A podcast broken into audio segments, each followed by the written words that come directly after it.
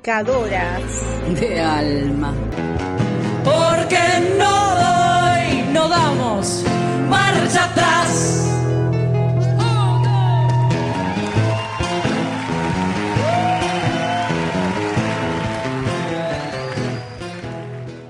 Buenas, buenas. Otro viernes de Pecadoras de Alma. ¿Qué tal, Ivana? ¿Cómo estás? Buenas tardes, buenas noches, porque ya son tardecitas eh, a esta altura del año. Así que, ¿cómo está nuestra audiencia? Acá nosotras con un programa, eh, con un montón de, de notas interesantísimas, como siempre, porque viste cómo somos nosotras, Estela, que todas Sí, sí. nuestras notas son interesantes. Sí, sí, sí. Así la hemos eh, caratulado nosotros. Notas interesantes. que no tenemos abuelita. Bueno, eh, y traemos hoy la, la música, la, la- la bella voz de Francis Andreu. Eh, nuestra audiencia habrá notado que tenemos una nueva cortina musical, es decir, es la misma canción, solo que es una nueva versión la que estamos poniendo. Y esta versión está cantada, además de por nuestra querida Ana Prada, que es la autora de Soy Pecadora, por Francis Andreu, que es otra uruguaya, eh, y por Lea Ben Sasson, que también es otra uruguaya que cantan muy, muy lindo. Bueno, hoy traemos justamente a Francis Andreu con sus canciones y con su voz. Francis es una chica muy joven, ya les dije, nació en Montevideo, es uruguaya. Le dicen también la polaquita por ese estilo que tiene, así medio rabalero de cantar, su voz bueno, es bastante potente, no, en eso no se parece al polaco Goyeneche, ¿no? Eh, eso que dice la polaquita, ¿no? Por el estilo canchengue que tiene. Y que revolucionó la, estela- la escena tanguera uruguaya eh, con esta frescura, allá por el 2004, cuando le dieron un premio, el diario El País de Montevideo da el premio Iris, así que ella lo recibió. Incluso es tan reconocida que Raúl Castro, que es el director de la murga famosísima, una de las más famosas de Uruguay, Falta y Resto, y que además es letrista de muchas de las canciones que canta Jaime Ross. eh, bueno, decía que Raúl Castro le compuso a ella especialmente un tango, ¿no? Que se llama Encarala. Hoy no lo vamos a escuchar Encarala, porque no es una. No elegimos eh, canciones especialmente tangueras, a pesar de que ella canta con ese estilo tanguero. Bueno, y trajimos así como una selección de sus canciones de Francis Andreu que nos va a acompañar hoy durante todo el programa. Sin embargo, más allá de la música, tenemos otros temas. Y vos estuviste investigando sobre mujeres en el arte y en el deporte que fueron como ninguneadas. ¿Es así, Estela? Sí, recuerdan que el programa anterior estuvimos hablando un poco de eso. Entonces me puse a buscar, a ver cuántas, porque son muchas. Verdad que ya sabíamos que éramos muchas. De hecho, ya hablamos en, en tres años, estuvimos tratando un montón. Y mire, todavía tenemos un montón. Así que fíjense si hay muchas eh. Y encontré a una escultora que fascinó a Rodin, que se llama Camille Claudel. Ella fue, e- era francesa del siglo XX y desde pequeña había mostrado un arte excepcional eh, para modelar el barro y plasmar los rostros y las eh, emociones de sus familiares. Sus padres querían que fuera una mujer del hogar, pero ella aspiraba más y logró estar en la Escuela de Bellas Artes de París. Es allí donde conoce a Rodin, que quedó fascinado con el trabajo de ella. Y así le propuso trabajar en su taller. Por aquel entonces trabajaban las puertas del infierno y ella se encargó de modelar las manos y los pies de todas las figuras de esa escultura. Su presencia en el estudio produjo comentarios discriminatorios, pero ella siempre se mantuvo seria y trabajadora. No se imaginan un mundo de hombres y la mujer ahí haciendo "Mm, pobre. Así logra la admiración de muchos porque se quedó, se bancó todo y lo hizo. Bueno, después se convirtió en amante de Rodin hasta que se cansó del trato que le ofrecía él. Se alejó, se encerró para volcarse a la escultura y su familia decidió internarla en un sanatorio mental donde murió en soledad. Así que fíjense, ninguneada por la familia, ninguneada por, por, por, por los escultores. Ella fue Camille Claudel. Te interrumpo un minutito, Estela. Sabés que este fin de semana estuve en el Museo de Bellas Artes, eh, en la ciudad de Buenos Aires, y hay una exposición permanente de obras de Rodin. ¿sí? El museo, la colección del museo posee varias obras de Rodin. Bueno, ahora había unas cuantas más que se ve que las han sacado y las han exhibido, las tienen guardadas por ahí en el depósito y ahora las han sacado. Y mm, comentábamos con la persona que me acompañó que qué locura, ¿no? En, el sentido psiquiátrico, en realidad. Tenían estos artistas que quizás por ser tan talentosos, por ser tan geniales, su salud mental estaba como bastante deteriorada, ¿no? Y que eran personas en general violentas, impacientes, que no, no, no, no comprendían a los demás. Bueno, Camille Claudel fue víctima también de toda esta eh, cosa que la rodeaba. Si bien ella era una, una artista muy talentosa, no pudo desarrollarse porque siempre estaba a la sombra de Rodin y aplastado por el mandato familiar. Así que, bueno, no, me acordé de esto, de que había visto las hermosas obras de Rodin y, la exposición de Camille Claudel todavía nos las siguen debiendo. Y sí, bueno, otra fue Katherine Johnson. Otra es eh, Katherine Johnson. Ella fue una pieza clave del Apolo 11. De hecho, hay ahora hay unas películas hechas. Era una matemática que era de afroamericana. Calculó las trayectorias que permitieron aterrizar a los tripulantes del Apolo 11 y comprobar los resultados del primer ordenador utilizado en la misión de John Glenn que orbitó sobre la Tierra. Ella nació en el pueblo de West Virginia, donde se doctoró con los honores más altos en matemáticas. Eso la hizo que se convirtiera en una de las mujeres negras que formaron parte de ese equipo del Centro de Investigación Langley. Su trabajo consistía en realizar cálculos en la sombra, pero llegó a estar presente en las reuniones con ingenieros para plantear nuevas preguntas. Así mostró eh, grandes aptitudes y conocimientos pese al sufrimiento de su doble condición de mujer y afroamericano. Y hoy es una gran referente de la NASA, perdón. Y se ha hecho una película, pero ¿cuánto tiempo fue ninguneada? Bueno, otra fue Margaret King. Ella es una artista de los conocidos cuadros así con ojos muy grandes, por eso por ahí eh, resalta. Eh, y a principios de los años 60 estas obras fueron muy populares aunque nadie sabía que ella era la autora. Pintaba los cuadros en su casa y su marido los vendía en exhibiciones de arte, atribuyéndose esa autoría. Cuando ella lo descubrió, él consiguió convencerla de que ya era demasiado tarde y necesitaban el dinero, así que siguió pintando, pero al final se acabó divorciando de su marido y años después decidió hablar y llevarlo a juicio. En su declaración ante el tribunal, él se excusó con un problema en el hombro que le impedía pintar delante de ellos, así que Margaret tardó tan solo 53 minutos en hacer una reproducción y logró ser reconocida así como la autora de su cuadro. Así que, mire, fíjense, no solo pintaban, le robó los cuadros y encima quiso mentirle al tribunal y por suerte, por suerte el tribunal, a pesar de todo, le dio el ok a ella que ella era la autora. Pero fíjate que tuvo que demostrar que era la autora, tuvo que pintar, someterse a un, a un jurado. Si hubiera sido al revés, si hubiera sido un hombre el que eh, era estafado por la mujer, no tenía que demostrar nada, seguro que con su palabra alcanzaba. Y sí, y sí, es así. Bueno, vamos terminando este bloque, pero quedan un montón. ¿eh? ¿Qué, ¿Qué podemos escuchar, Ivana? Hoy vamos a escuchar, porque eh, la primera canción que vamos a escuchar es El último trago, que es como nuestro homenaje de siempre a la querida Chabela Vargas.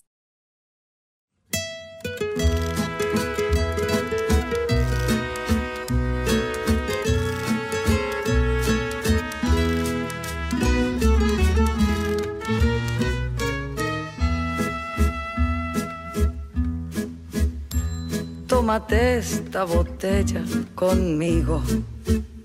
Y en el último trago nos vamos. Quiero ver a qué sabe tu olvido sin poner en mis ojos tus manos. Esta noche no voy a rogarte. Esta noche te vas de de veras Qué difícil tener que dejarte sin que sienta que ya no me quieras. Nada me han enseñado los años, siempre caigo en los mismos errores. Otra vez a brindar con extraños y a llorar por los mismos dolores.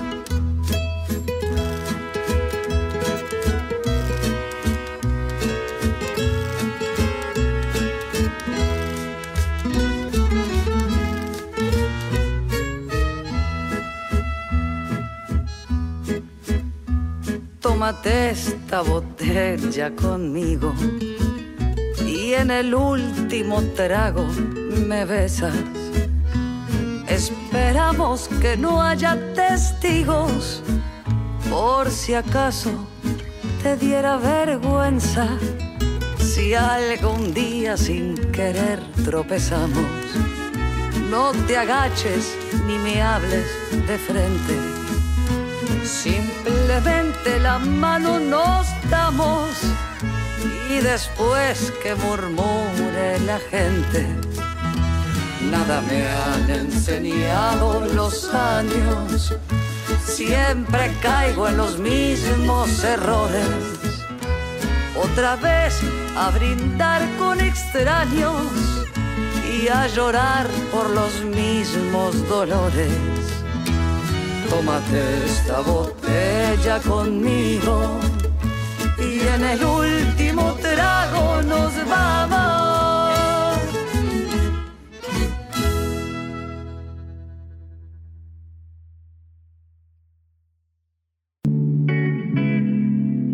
Los santitos huyen de mi agenda. Por eso cada palabra dice lo que dice. Y además, más y otra cosa. Pecadoras de alma.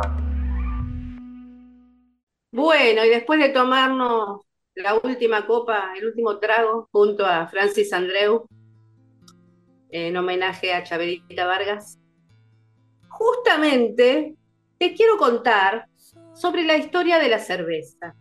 Mm. Seguramente no sabes que la cerveza fue originalmente creada y producida por mujeres.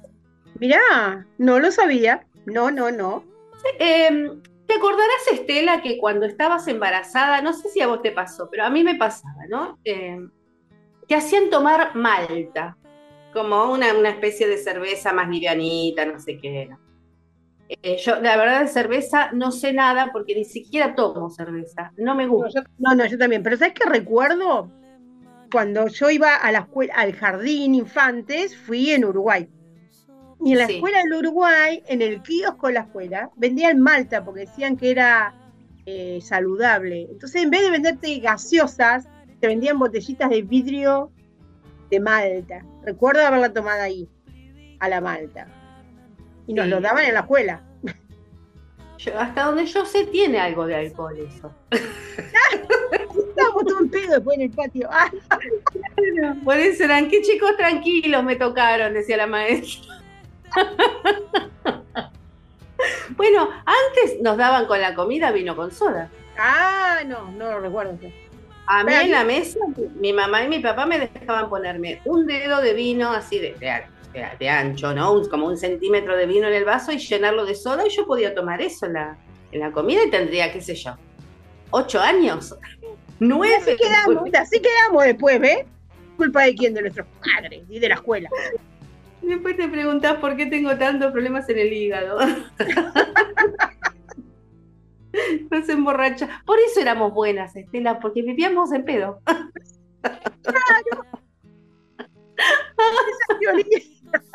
Bueno, sucede, te decía que eh, cuando estabas embarazada te hacían tomar malta justamente por eso, porque parece que era muy saludable y que beneficiaba a la leche materna, ¿no? Entonces, como que ibas a, producir más leche materna sí, eh, y de mejor calidad si tomabas malta. Conmigo nunca lo lograron porque la verdad no puedo tomar cerveza, no me gusta y no me gusta. Bueno, eh, una de las civilizaciones más antiguas que se conocen, incluso que de las que se conoce que, que han inventado la escritura, ¿no? Y que todavía se conservan algunos eh, restos, eh, fueron los sumerios. Los sumerios tenían un canto a una diosa que estaba justamente consagrada a la cerveza. Esa diosa era Ninkasi. Y es de este canto que, que se encontró, en el, se encontraron escritos sobre este canto eh, a Ninkasi, eh, estaba la fórmula para preparar cerveza. ¿Cómo hacer con la malta y con la cebada cerveza? También en el antiguo Egipto había una divinidad. Creo que se dice, yo la verdad que no sé hablar egipcio, pero sospecho que se dice, y no encontré cómo se pronuncia, pero sospecho que se dice Tinenet. Tinenet cuidaba el útero de la madre, justamente, y también la fermentación de la cerveza, que se ve que eran cosas que venían juntas. El útero de la madre y la fermentación de la cerveza. Y bueno, ¿qué le vamos a hacer? Lo, lo importante es lo importante en la vida. Sí, seguro. Eh, tanto en la mitología báltica como en, en la eslava, eh, también contaban con eh, Raugutiene, que también era como una divinidad nórdica de la cerveza. Podemos decir que desde la edad de piedra hasta, hasta el siglo XV, o sea, la- en la antigüedad y, y en gran parte de la, de la Edad Media, ¿sí? después con la Edad Media todo se fue a pique, ya sabemos Ay, qué, sí, ¿no? qué edad, maldita edad media. Bien. Eh, pero hasta el siglo XV, hasta entrado del siglo XV, la cerveza fue un alimento básico en los hogares. Una manera económica de consumir y conservar cereales ricos en nutrientes y calorías. No por nada se la llamaba pan líquido a la cerveza.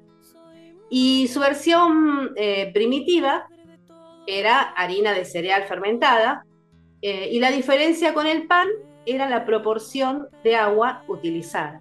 O sea, el pan de masa madre que hacen ahora, que se piensan que de- descubrieron en la rueda, eh, que es la harina, el pan fermentado con la propia harina, y eso hace que le, ¿no? Bueno, esto ya es lo que hacían en la antigüedad. Y bueno, de acuerdo a la cantidad de agua que le ponían a esa masa, hacían hacer cerveza o hacían pan. Lo cocían o lo enfriaban. Es lo mismo. Claro. Bueno, eh, tan común era ingerir la cerveza que la fabricación se transformó como, o, o ya fue una, una tarea doméstica. O sea, así como la señora se levantaba y amasaba el pan todos los días, o, preparaba, eh, degollaba los animales para hacer el guiso, también hacía la cerveza.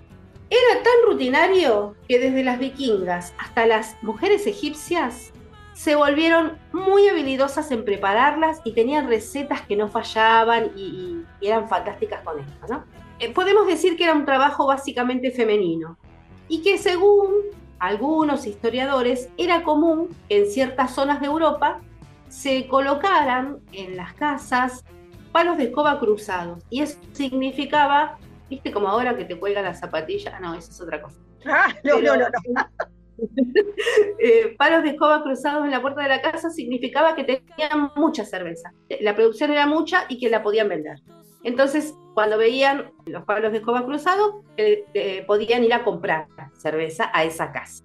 El trabajo de las mujeres iba lo más bien hasta que empezó a hacerse cuesta arriba, justamente en la Edad Media, cuando algunos consumidores, eh, podríamos decir, para ser leves, misóginos, empezaron a desconfiar de sus productoras solo por ser mujeres. En realidad eso es lo que decían ellos, que desconfiaban porque eran mujeres. Pero en realidad lo que pasó es que descubrieron que con eso se podía ganar mucho dinero. Claro. Y fue, claro, como siempre, ¿no? Y así fue que cómo nos sacamos a todas estas mujeres de encima que hacen bien la cerveza y la venden y ganan plata con esto. Y bueno, ¿qué podemos hacer? Ya está, las acusamos de brujas. No, Es claro, edad media. la media, por supuesto. Claro. Eh, hacemos la Inquisición y las inquisicionamos y decimos que son- la- ¿Y qué hacen cerveza? ¿Sabés para qué? Porque son tan dañinas hijas del demonio, literal, que lo que quieren es emborrachar a los hombres honestos para después poder embrujarlos con su hechicería. Así que las acusamos de brujas. Y si se oponen, las quemamos en la hoguera. Y nos quedamos con la producción de cerveza. ¡Eh! ¡Eh! Bravo, bravo, nosotros hombres honestos. Así fue. De hecho, todavía no nos pudimos quitar la maldición brujeril de encima.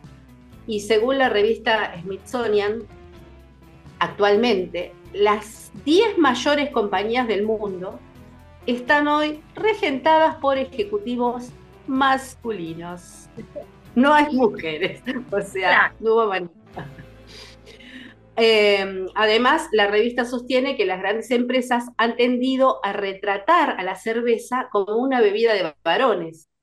Y no es tema para el día de hoy, pero eh, otro día lo podemos retomar este tema.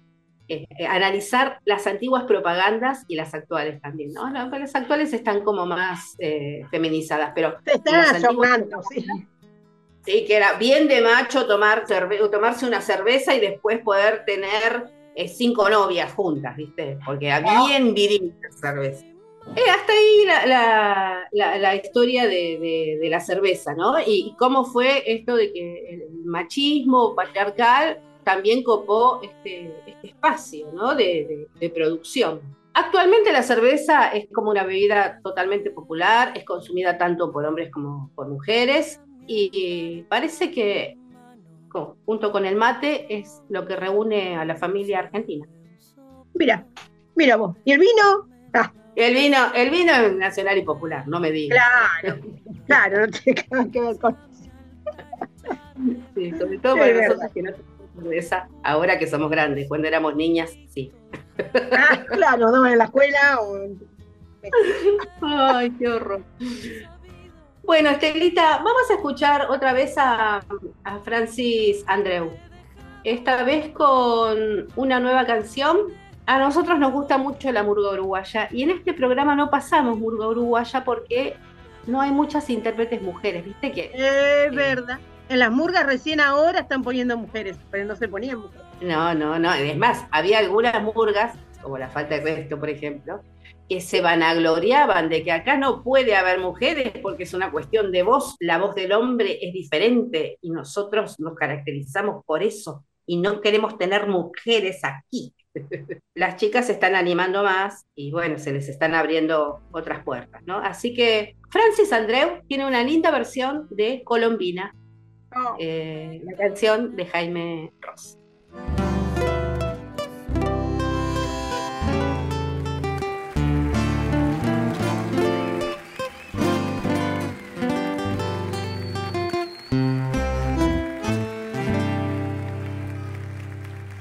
En el tumulto de los húsares de Momo, encandilado por las luces de otro barrio, aquel murguista saludando con su gorro se despedía como siempre del tablado entre la nube de pintados chiquilines vio la sonrisa que enviaba una princesa entre los rostros de mezclados colorines. Dudó si era para él la gentileza y por si acaso dedicó una reverencia a la muchacha que en la noche se quedaba en el momento de partir la bañadera. Volando un beso, se posaba en su ventana.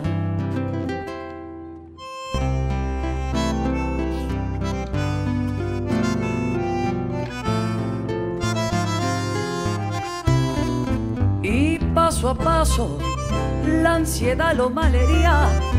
Quedaba poco del nocturno itinerario uno tras otro los cuples se sucedían, se retiraban del último escenario. Tiró el disfraz en el respaldo del asiento, borró los restos de pintura con su mano, volando un tacho lo llevaba contra el viento.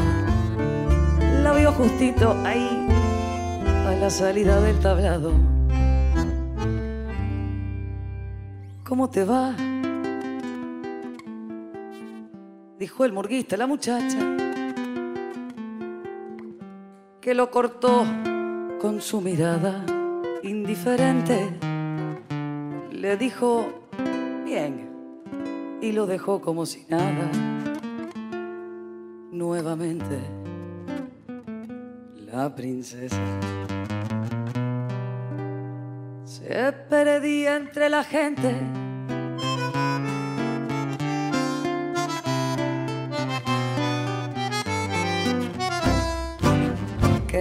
Se apague nunca el eco de los bombos, que no se lleven los muñecos del tablado. Quiero vivir en el reinado de Dios Momo. Quiero ser un ser de su ejército endiablado. Que no se apaguen las bombitas amarillas. Que no se vaya nunca más la retirada. Quiero cantarle una canción a Colombina. Quiero llevarle su sonrisa dibujada.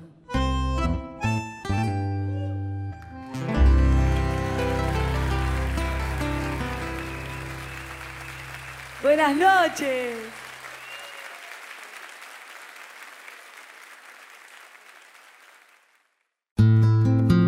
Pecadoras de alma. Pecadoras de alma. Porque, ¿quién nos quita lo bailado? Bueno, ya tercer bloque, después de escuchar esa hermosa colombina, cómo me gusta y cuánto recuerdo que me trae, qué lindo, cuando hemos ido a los carnavales de Uruguay, ¿te acordás? Sí, sí, qué lindo, qué lindo. Además esa historia como de amor, ¿viste? Así, eh, de, de un amor hasta inocente, ¿no? Qué lindo, qué hermoso. Sí, hermoso, hermoso. Bueno, pero vamos a seguir con el programa, tratando los temas y cosas que nos interesan y que a veces que no entendemos mucho. Ahora Ivana nos va a hablar de tecnología. al WhatsApp. Vas a encontrar que hay tres puntitos arriba a la derecha en la página, ya sea en el, en el teléfono o en la compu, viste que puedes usar el WhatsApp también en la compu. Y esos tres puntitos los tenés que visitar a diario. O sea, vas ahí a abrir ese WhatsApp, vas a los puntitos y te fijas ajustes. eh, ajustes dice, no dice configuración. Sí, dice ajustes. Bueno, y ahí en ajustes te fijas cómo es que estás, cómo es que está configurado tu WhatsApp. ¿Sí? Las aplicaciones, como son gratuitas, por supuesto, lo que van a hacer es darte una configuración mínima, mínima, mínima y que te invade con todo, que te saca lo- lo- los contactos, que te saca los datos, que bueno. Lo que hay que hacer es programarlo para que uno no esté tan expuesto. Entonces, vas a los tres puntitos, vas a ajustes eh, y ahí presionas cuenta. Y entonces hay una opción que dice verificación en dos pasos. Pones activar, voy de vuelta, tres puntitos, ajustes, cuenta, verificación en dos pasos, activar, y ahí te va a pedir que pongas un código o que si tu teléfono es más nuevo, que lo, lo asegures con la huella digital o con el, eh, ¿cómo se llama? Con los puntitos estos donde haces un, código eh, eh, gráfico, una clave gráfica, o con un pin. Bueno, si no entendés nada, si te confundes, si te pone nervioso hacer todo esto y no podés, siempre va a haber alguien más joven o más de canchero con la tecnología con quien puedas. Eh, bueno, les cuento, porque Estela está tratando ahí y me hace gestos como que no puede y por eso me tiento. No, no, puede, no me dice que ponga un pin de seis dígitos. Ahí está. ¿Y Me por lo voy a olvidar. seis dígitos? Vas Me a lo voy a poner olvidar. 1, 1, 1, 1, 1, no, no podés poner el 1. ¿Para qué borro? ¿Para qué borro que había puesto eso? Por eso. A ver, pensemos en cosas prácticas. Puedes poner una fecha, un año, 1945. Si ese año para vos fue significativo, ponele. Y agregarle dos números más, al final o al principio o en el medio, ¿sí? Dos números que sean significativos para vos. No pongas tu fecha de nacimiento, porque Oh. el hacker lo primero que va a hacer va a ser buscar tu fecha de nacimiento. ¿Para No qué la borro? No ¿Para pongas la borro? fecha de nacimiento de tus hijos. Ah, Pongas tu número de documento. Sí, pero eh, original. anótatelo en un papelito y escondelo atrás, ¿viste el cuadro que tenés atrás de la puerta? Bueno, ahí escondelo el papelito porque ahí sabés que tenés el número. No lo pongas en el teléfono el número de, ¿cómo se llama? Del PIN de seis dígitos. No lo tengas anotado en el teléfono, porque eso es, es inseguro. Te hackean el teléfono, te sacan todo. O te roban el teléfono y te sacan todo. Nada, bueno. Poner un número de un código de seis dígitos. Eh, también podés ponerle un correo electrónico, que eso te lo, te lo van a pedir seguramente. Y eh, ayuda mucho lo de la huella digital, que ahí no hay nada que recordar. Solamente apoyas la huella digital en el lector de la parte de atrás de tu teléfono y listo. O el código este gráfico que yo te digo que es unir puntitos, te imaginas un dibujito, lo unís con los dedos y ya tenés una manera de acceder. Y ahí ya tenés dos formas eh, de acceder al WhatsApp y hay que eh, que es más difícil que un hacker pueda sacar tantas, tantas formas de acceder al teléfono. Otra cosa que hay que hacer es revisar las sesiones activas. Voy a la computadora del vecino que justo me invitó a tomar unos mates y le digo, ¿me deja mirar el WhatsApp? Sí, y entro en mi WhatsApp y dejo abierta la sesión en la computadora del vecino. Y ahí ya Hay que cerrar las sesiones que uno abre, ya sea del WhatsApp, ya sea de Facebook, de cualquiera de las redes, de todo lo del correo electrónico, todo lo que abras en una computadora que no es tuya, incluso si es tuya y la usa toda la familia, tenés que volver a cerrarlo. Porque por más que sea de tu familia, nadie tiene que conocer tus claves y tus códigos. Tenemos que aprender a tener un poco de privacidad. Eh, no es malo. No es malo tener un poco de privacidad. No tiene que ver con la confianza. Tiene que ver con la seguridad. Tiene que ver con que eh, mi WhatsApp, como les dije al principio, no es mío solamente. Es mío y de todos mis contactos. Entonces yo estoy poniendo en peligro a todos mis contactos si no pongo medidas de seguridad adecuadas. Bien. Doble clave y revisar las sesiones activas y si hay alguna activa hay que cerrarla. Si dejé alguna, ¿cómo reviso la sesión activa?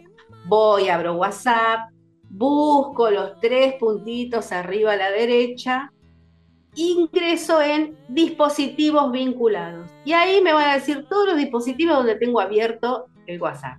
Mi teléfono, la computadora, la otra computadora, lo que sea cierro todo lo que no corresponde y me quedo solo con la sesión que tengo activa en este momento. Esto hay que hacerlo regularmente para evitar ser hackeado. Insisto, el único, el único eh, secreto es dar un uso responsable a las aplicaciones y a la tecnología. Bueno, y te cuento otra rapidito, rapidito, rapidito de eh, tecnología. Em, hay una aplicación que se llama Slay y la hizo una estudiante de ciencia política de la UBA. Ella estaba cursando un seminario que se llama Gestión y Desarrollo Tecnológico y los profesores le propusieron que pensara eh, en un problema social que pudiera resolverse a través de la tecnología. Y para ella el problema social fue em, los lugares donde se podía pedir la, la IVE, la interrupción voluntaria del embarazo. Ella trabajó sobre, hizo una investigación eh, sobre lugares públicos y privados em, en, la, en Buenos Aires, en la zona metropolitana y en el Gran Buenos Aires. Eh, buscó lugar por lugar donde no solamente se debería hacer, sino que efectivamente se hace y creó esta aplicación utilizando otras aplicaciones muy comunes como el Canva, que es una aplicación bastante común. Hay otra aplicación que se llama aplicación inmediata, ya, me voy a fijar bien cómo, cómo es que se llama, eh, ahora no, me acuerdo. Ah, em, App Inventor. Em, bueno, con los que podés crear aplicaciones y ella tenía algunos pequeños conocimientos en programación, así que hizo una aplicación que te dice y te muestra los lugares donde se puede hacer eh, la interrupción, se, puede pedir la interrupción voluntaria del embarazo. Su objetivo es ampliarlo a todo el país, pero dice que está muy difícil, sobre todo en la zona de NOA, porque, por ejemplo, en Salta es muy, y en Jujuy es muy difícil, como no hay eh, datos oficiales, es muy difícil encontrar cuáles son los lugares donde se puede. Además, la aplicación eh, que creó, la aplicación es ley, la aplicación que creó Noelia Velázquez, eh, tiene el texto de la ley de interrupción voluntaria del embarazo y te hace como una pequeña encuesta una vez que la usaste, como para ir constatando que los datos que están en la aplicación siguen vigentes, ¿no? Como que nosotros, los usuarios de la, los usuarios de la aplicación, también podemos hacer como las veces de, de- de testeo de, estas, eh, de estos lugares. Así que, bueno, esperemos que la aplicación se, se amplíe a todo el país. Quizás también necesitaría algún sponsor porque no debe ser gratuito.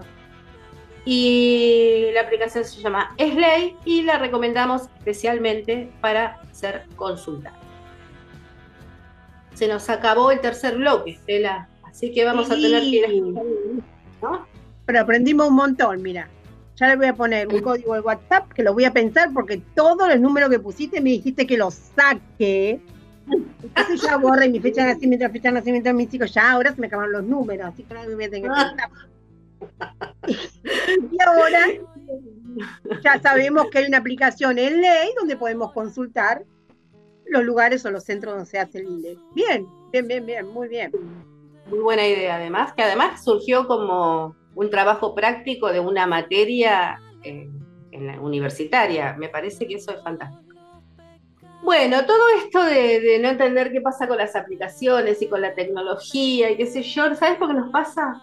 ¿Por Porque, como, como dice la canción, somos caballo viejo. Así que ahora vamos a escuchar en voz de Francis Andreu, caballo viejo.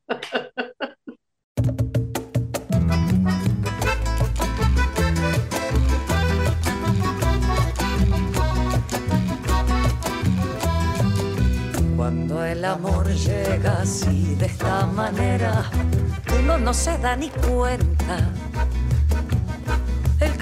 El reverdece y el guamanchito florece y la soga se revienta. Cuando el amor llega así de esta manera, uno no se da ni cuenta. El carotal reverdece y el guamanchito florece y la soga se revienta. Caballo le dan sabana porque está viejo y cansado, pero no se dan de cuenta que un corazón amarrado, cuando le sueltan las riendas, es caballo desbocado. Y si una potra la sana, caballo viejo se encuentra. El pecho se le desgrana, no le hace caso a falsetas y no lo sujeta el freno ni lo paran falsas riendas.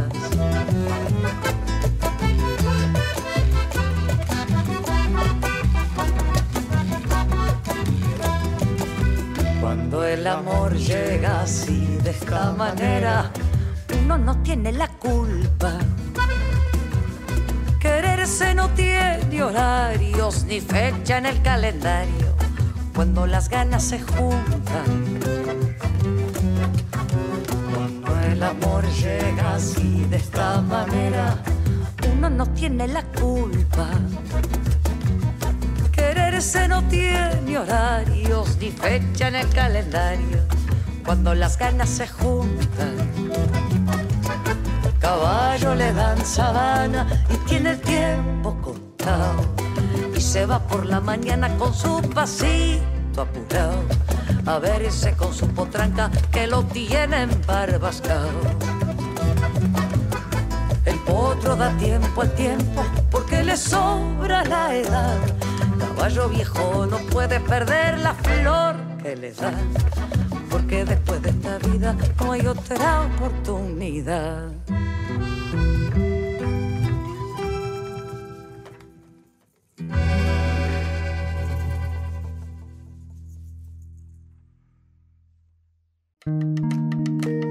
Donde existe una necesidad, existe un derecho.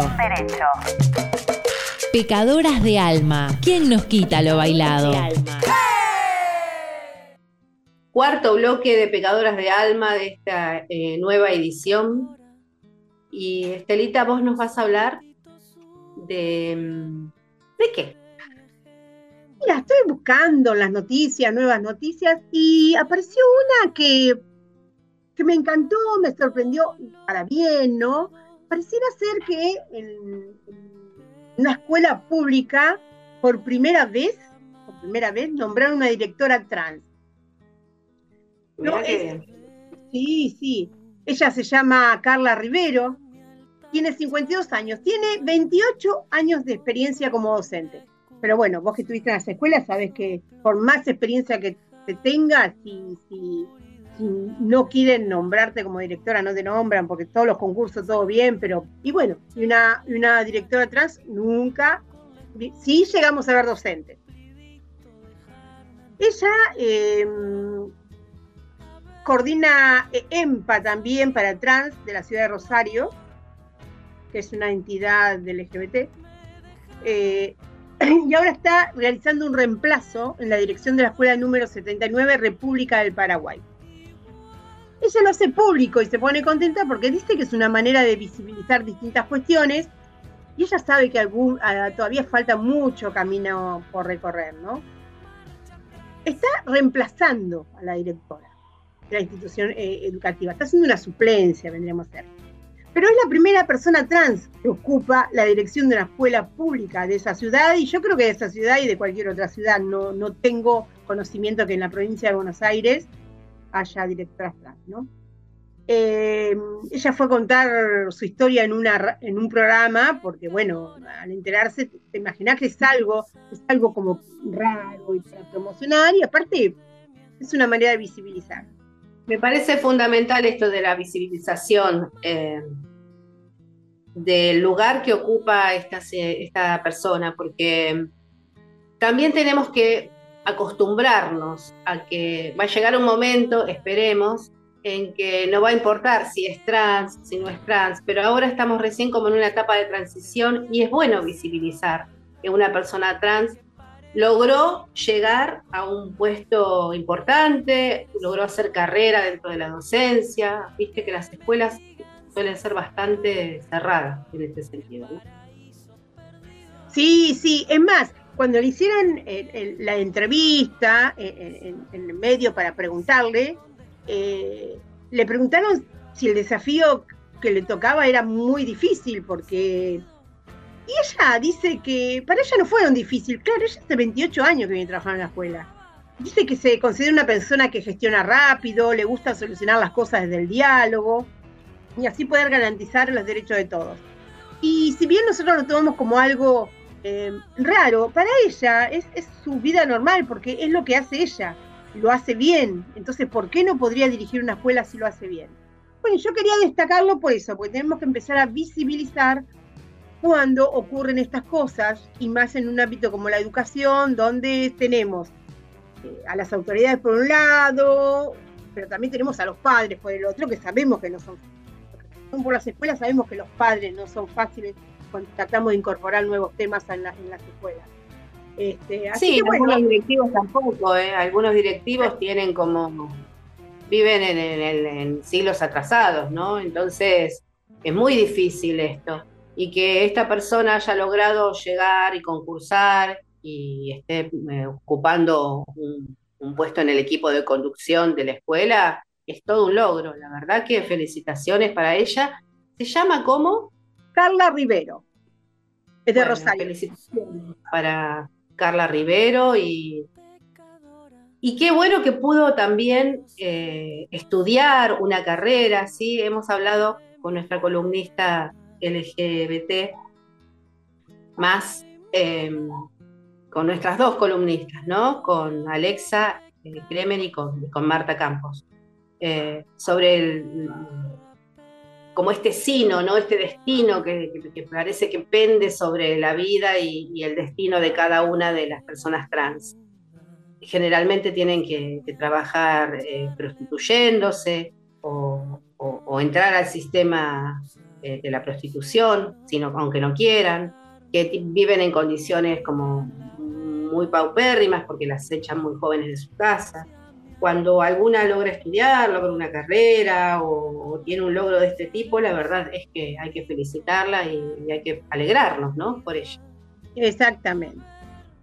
Bien, ¿sabes qué, Estelita? Se nos está acabando el programa, pero antes de irnos, eh, vamos a contarles a, a- a todos los oyentes, oyentas y oyentos, que mm, Radio Palabras del Alma está teniendo una, una muy buena programación, siempre tiene buena programación. 2023 viene, eh, viene con todo. Instamos a la audiencia a que se quede ahora, viene eh, Niñez en Revolución, que es un programa que hace la red en, en Encuentro, y es un programa sobre niñeces y adolescencias muy interesante. Eh, quédense a escucharlo, porque son las voces de los mismos niños, niñas y niñes. Eh, y que antes, antes de Pecadoras, eh, está un programa de 15 minutos que se llama Todo es Poesía, que lo hace Lucía Pochat. Trae poesía, cue- cuentos, eh, narraciones para niños y adultos, así que quédense a escuchar. Es muy lindo que a uno le, le lean un cuento, le, le lean una poesía, le narren un cuento. Así que eh, pónganse unos minutos antes o un rato antes, porque justamente los viernes empieza la programación con Huelga de Amores, que es un programa dedicado a los pueblos originarios. Sí, que está muy, muy. Sí, sí. Iba a decir eso, Huelga de Amores viene antes también, sí.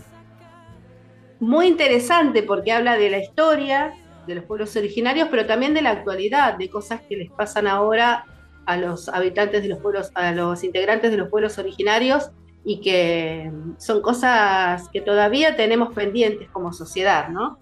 Bueno, y además escuchamos la música de los pueblos originarios, tan bonita. Así que los viernes con eh, la radio Palabras del Alma vienen muy, muy bien.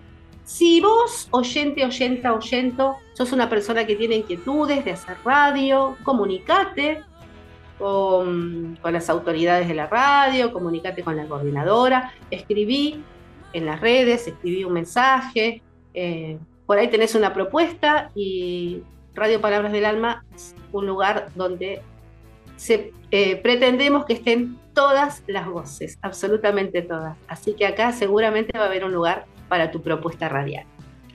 Y va a haber asesoramiento y va a haber acompañamiento. Eh, nuestra coordinadora, que es Alicia Buró, siempre está dispuesta a acompañarnos y nuestro operador, Gustavo Rodríguez, es un genio que también siempre te pone el hombro para lo que necesites. Así que si tenés una propuesta radial, no dudes en escribir en nuestras redes, mensajes privados, así eh, te contactas con las autoridades de la radio. Y mm, también tenemos programación los martes y los sábados. Ya vamos a ir hablando en diferentes programas de la programación de toda la semana. Qué lindo. Si no tenés programación prevista, no querés hacer un programa de radio, pero sos buen oyente de radio, seguinos en las redes, que es tu manera en la que nos podés apoyar. Nosotros somos una radio comunitaria, no tenemos publicidad, así que eh, nos, nos sostenemos con el aporte de quienes hacemos los programas y algún, algún otro aporte más, eh, pero es poco. Así que una manera de apoyarnos es que tengamos difusión. Difundí nuestros programas, poné corazoncitos en las redes, poné me gusta, comentá nuestros, eh, nuestros posteos. Y esa es tu manera, esa sería una muy buena manera como oyente de apoyarnos para que sigamos estando al aire. Bueno, listo, ya dije lo que tenía que decir, así que ahora nos podemos despedir bailando. ¿Qué te parece, Estela? Sí, oye, viernes, el cuerpo lo sabe y, y aparte tenemos que ser felices, no de perder la felicidad en ningún momento. Así No, claro. Claro, le vamos a decir a Francis Andreu que nos, que nos cante, se me olvidó de quererte, ¿no? Un ritmo de salsa como para mover bien las cachas por ser un día viernes. Ay, y que cachas.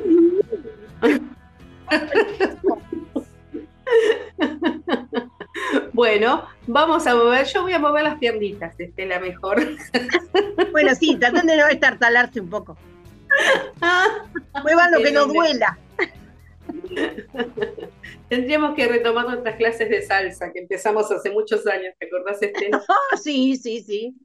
Tendríamos que volver a hacer. Bueno, hasta el viernes entonces, quédense con Niñez en Revolución y acompañen a nuestra querida Radio Palabras del Alma. Hasta el viernes. Hasta el viernes.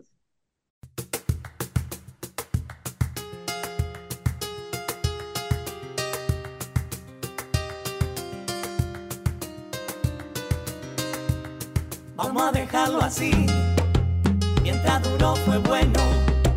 Tú no me quieres nada te quiero menos.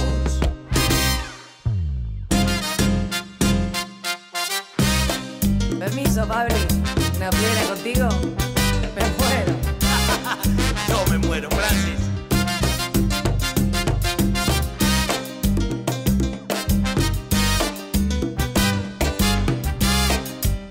Se me olvidó que eres muy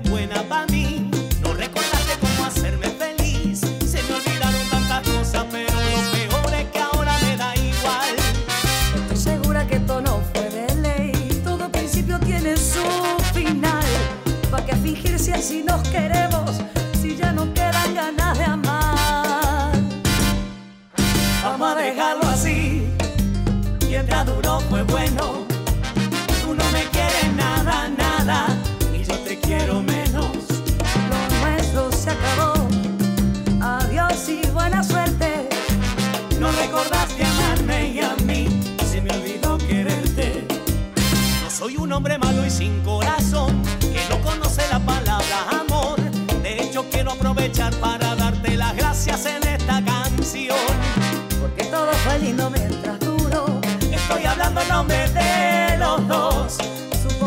acerca la